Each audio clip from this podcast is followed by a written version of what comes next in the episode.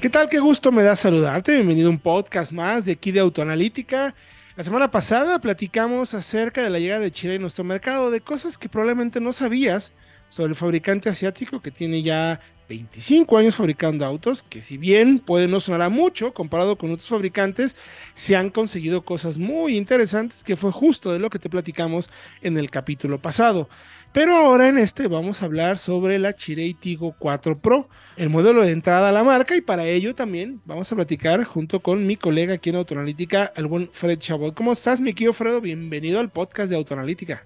Héctor, mucho gusto estar contigo una semana más, hablando de un modelo que tiene, podemos decir, prácticamente todo. Tiene buena relación precio-beneficio, tiene buen equipamiento, tiene un muy buen motor, tiene buenos acabados. Es una propuesta pues muy redonda. Sí, la verdad es que Chirei se ha puesto las pilas con lo que está ofreciendo nuestro mercado. De ahí el interés que tengamos de platicar y mostrar un poquito de la gama. Insisto, ya te contamos sobre la marca. Y ahora vamos a platicar y a ver qué tiene el Latigo 4 Pro, por qué se puede convertir o no un buen producto, cómo lo vemos nosotros, cómo lo ves tú y ya nos dirás si estás de acuerdo, si es un coche que encaja o no encaja dentro de tus necesidades y presupuesto. Esto es Autoanalítica Podcast.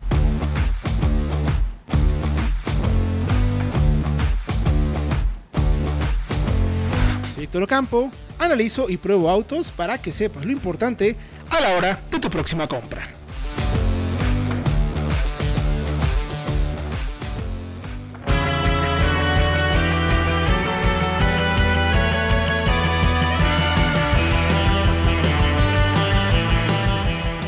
Pues dicho todo eso, mi querido Fredo, vamos a revisar entonces la Chirei Tigo 4 Pro.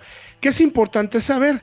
Participa en el segmento de las SUVs compactas. Es donde hay rivales muy fuertes, de mucho renombre. Creo que por tamaño, tú me corregirás si me equivoco, pero se enfrenta directamente entre una Celtos que es líder de segmento, ¿no? Es uno de los vehículos más vendidos del mercado. Y también lo interesante es que con esta Cheritigo 4 Pro, lo que estás haciendo es darle la bienvenida a la marca. Es el primer modelo con el que puedes acceder por tamaño y precio a la gama de vehículos de Chirei. Así es, sector es el segmento B, uno de los más populares y de mayor crecimiento en nuestro país, y que además, en el caso del Latigo 4 Pro, respecto de sus competidoras, me atrevo a decir que está en el espectro de las grandes del segmento. Y eso quiere decir, se traduce, que el espacio es un poquito más grande, es un poquito más amplia, tiene un poquito mejor cajuela, y también eh, el tema de la motorización, porque es de las pocas, me atrevo a decir, que tiene un motor turbo en todas sus versiones. Es correcto. Son dos versiones las que tenemos en el mercado es la 1.5 Turbo Comfort y la 1.5 Turbo Premium. 399.900 y 459.900. Cambian eh, prácticamente con solamente nivel de equipamiento, es algo que a mi, parecer se agradece. Es un coche que es prácticamente igual, no importa la versión, salvo temas de equipamiento que ya para el que es muy avisado es el que se puede dar cuenta. Ahora, tiene la parrilla tipo diamante, tiene faros de LED, como lo vemos en la Cherry 8 Pro Max, que es como el, modelo eh, estandarte, el referente de la marca. Calaveras y cajuela también tienen buena inspiración en lo que vemos con la Tigo 7 Pro, que es la hermana mediana. Y como bien mencionabas, a mí se me hace también que la hace lucir como una camioneta un poco más grande de lo que es. Tus atributos también me agrada mucho relación costo-beneficio. Como bien mencionabas, todas las versiones son turbo. Desde la versión de entrada tenemos el 1.5 turbo, 154 caballos, 169 libras-pie. Pero lo interesante es que son mecánicas desarrolladas por Chirei. Ya están en la cuarta generación de mecánicas turbo, lo cual pues ya nos hace también tener un poco más de confianza, ¿no? No es un, digamos que no es un motor que estamos viendo a ver cómo funciona, sino que ya está probado, porque dicho sea de paso, como lo mencionábamos en el podcast anterior, pues Chirei es una de las marcas, si no es que la más importante y la de mayor volumen de exportación de China hacia otros mercados, presencia en 80 países. Entonces, pues de ahí un poquito el tema, ¿no? ¿Cómo estamos de consumo, mi querido Fredo? 14.3 kilómetros por litro en ciudad, autopista 18.3 kilómetros de modo oficial y combinado nos da 16 kilómetros por litro. Así es, pero además lo, más valioso me parece es que consigue esos consumos con uno de los motores más potentes de la categoría, porque el 1.5 turbo tiene 154 caballos de fuerza, que es un muy buen dato, porque por ejemplo sus rivales, me atrevo a decir, no hay ninguna que tenga más de 130. Por ahí en una Chevrolet Tracker, por ejemplo, es más potente Y eso se nota también con tema de aceleraciones, porque acelera 100 en alrededor de 12 segundos, que es un muy buen dato para un coche de este segmento. Y además por precio, ¿eh? yo insisto mucho, por menos de 400 mil pesos ya tienes una mecánica turbo. Me parece que eso es súper, súper interesante. Vamos a ver el tema tecnológico. ¿Qué me gusta y qué me parece que le pone en buena posición frente a sus rivales? Todo lo que vamos a platicar aquí tiene que ver respecto a lo que ofrecen los rivales, lo que hay en el segmento, para que entonces entendamos cómo se coloca. Tenemos clúster digital de 7 pulgadas y una pantalla central táctil de 10.25 pulgadas. Ambas tienen Apple CarPlay y Android Auto cámara de reversa con guías dinámicas, sensores de estacionamiento, asistente de arranque pendientes y tenemos también aire acondicionado eléctrico y freno de mano eléctrico con auto hold. Pequeñitos detalles de equipamiento que le suman mucho comparado con la competencia, que además, insisto, por menos de 400 mil pesos, pues ya prácticamente estás accediendo a sedanes subcompactos, Fredo. No hay, no hay como muchas camionetas en ese segmento. Sí, debe ser la única sub. Mira, sin duda es la única sub turbo que se encuentra por ese precio, ¿eh? No hay nada similar. Y además, ya la versión premium, la versión tope, añade cámara panorámica en HD, iluminación ambiental. Ojo, eh, raro en el segmento, carga inalámbrica también con, por inducción para teléfonos inteligentes y un panel digital de 7 pulgadas adicional a la pantalla para el control del aire acondicionado de dos zonas. Ya en esta versión es de dos zonas independientes. Eh, asientos de cuero y eh, asientos eléctricos para el conductor también atípico en este segmento, no lo encuentras por este rango de precios.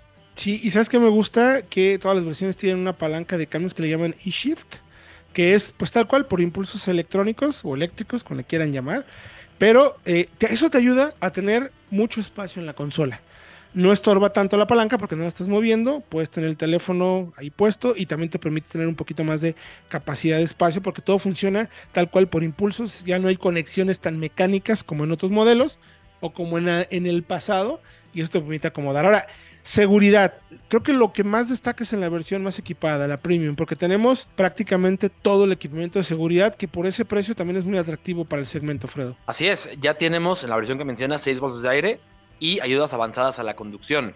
Por ejemplo, monitor de punto ciego y los más complejos y los más valiosos, me atrevo a decir, la advertencia de abandono de carril, que puede evitar una colisión, te mantiene seguro. Control cruzado adaptativo, interesante, tú vas en autopista, seleccionas una velocidad y el auto respeta esa velocidad. Pero si te acercas, por ejemplo, a un camión que va más despacio, el auto baja la velocidad y cuando tú lo pasas, recupera la velocidad que tú definiste previamente tema de seguridad y también de confort. Me atrevo a decir, rematando con el freno autónomo de emergencia. ¿Que, ¿Qué hace este sistema? explicarlo brevemente. Si tú te distraes a velocidades principalmente bajas eh, y el auto detecta que vas a chocar con el coche de enfrente o con alguna otra cosa, puede frenar el coche por cuenta propia para evitar totalmente la colisión y te ahorra pues tal cual el, gasto, eh, llamar al seguro, el tiempo estar ahí esperando y, por supuesto, también las posibles lesiones de un accidente así. Complementa también faros de LED automáticos, Daytime Running Light, que también son de LED, que eso son, funciona muy bien para temas de que te vean y ser visto, monitoreo de presión de los neumáticos, frenos de disco en las cuatro ruedas con ABS y controles de tracción y estabilidad. Además, hay algo que me gusta mucho. Hay un sensor en las puertas que si tú la vas a abrir y detecta que viene una bicicleta, una persona o un coche, hay una alerta para decirte aguas, si vas a abrir la puerta, le llaman de descenso seguro. Te avisa que hay un obstáculo o que viene un obstáculo en camino para evitar el famoso portazo o que te avientes, que te eches a un pobre ciclista que venga ahí dándole a una moto, ¿no? Eso, eso la verdad es bueno cuando estás parando, sobre todo donde están las ciclovías, que es una parte pues cada vez más, más común en las grandes ciudades, ¿no? Tema de seguridad urbana, eh, que son cosas que no se encuentran en el segmento y que se agradecen muchísimo. Tienes, bueno, ya en todas las versiones, eh, también valioso, la arquitectura T1X de la marca, la más reciente, y una muy buena cajuela. Son 342 litros de capacidad. Más que suficiente. Súper bien. Y una plataforma ya moderna, como decimos, que te da una marcha firme y sobre todo eh, una calidad de marcha pues muy fina, insonorizada, bien filtrada, para nuestros caminos, que casi no son los mejores en muchas ocasiones, de, México, Guadalajara, muchas de las ciudades de, nuestro país, pues ayuda mucho al confort general. Sí, sabes, luego también me llamó mucho la atención que eh, la marca trabajó mucho en la puesta a punto del coche. Sí, no, no, digamos que no nomás lo trajeron, lo homologaron también para nuestro mercado. Entonces ya lo hemos manejado, Los consumos son realmente buenos, o sea, están muy cercanos a lo que se dicen oficialmente. La caja funciona bien, frena bien, se mueve bien. O sea, es un coche que sí se vio, se ve que estuvo trabajado y pensado y puesto a punto para nuestro mercado, que como bien dices, somos un mercado un poco complicado con muchísimas, muchísimas condiciones de manejo muy agresivas para los vehículos, incluyendo la gasolina. Entonces, ahí la marca trabajó en eso. Y luego también tenemos dirección eléctrica y sobre todo, que me parece también muy interesante, equipamiento muy completo también con asientos de piel en todas las plazas, como mencionabas, creo en un coche muy redondo. O sea, yo sí resumiría a la Tigo 4 Pro como un coche muy redondo por lo que estás pagando, incluso la versión tope es muy competitiva con versiones más de mayor, quizás mayor renombre, más conocidas lógicamente, pero que no tienen tanto equipamiento. Que sí hay motores turbo también, pero no necesariamente en toda la gama y que además pues se maneja bastante bien. O sea, yo sí le daría como el beneficio de la duda a mi querido Fredo, porque, insisto, retomando un poquito lo que tenemos, plataforma orientada que sirve muchísimo, nueva plataforma orientada a ofrecer espacio y calidad de marcha. Mecánica turbo en todas las versiones.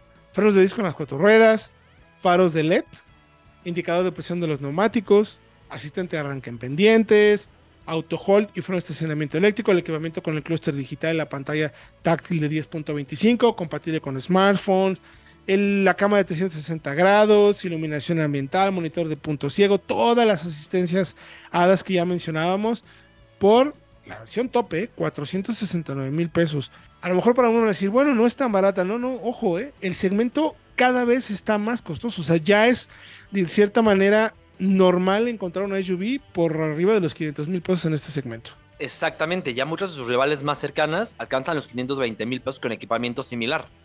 Entonces, desde ese punto de vista, sí es, yo diría, barata, tal cual. Y hay algo que vale la pena mencionar, Héctor, de, la seguridad del monitoreo de presión de llantas que mencionabas, porque va a ser ya obligatorio en México eh, en un par de años más, y Chirey ya lo tiene en todas sus versiones desde su modelo de entrada. O sea, adelantada a la norma de seguridad en México es valioso mencionarlo.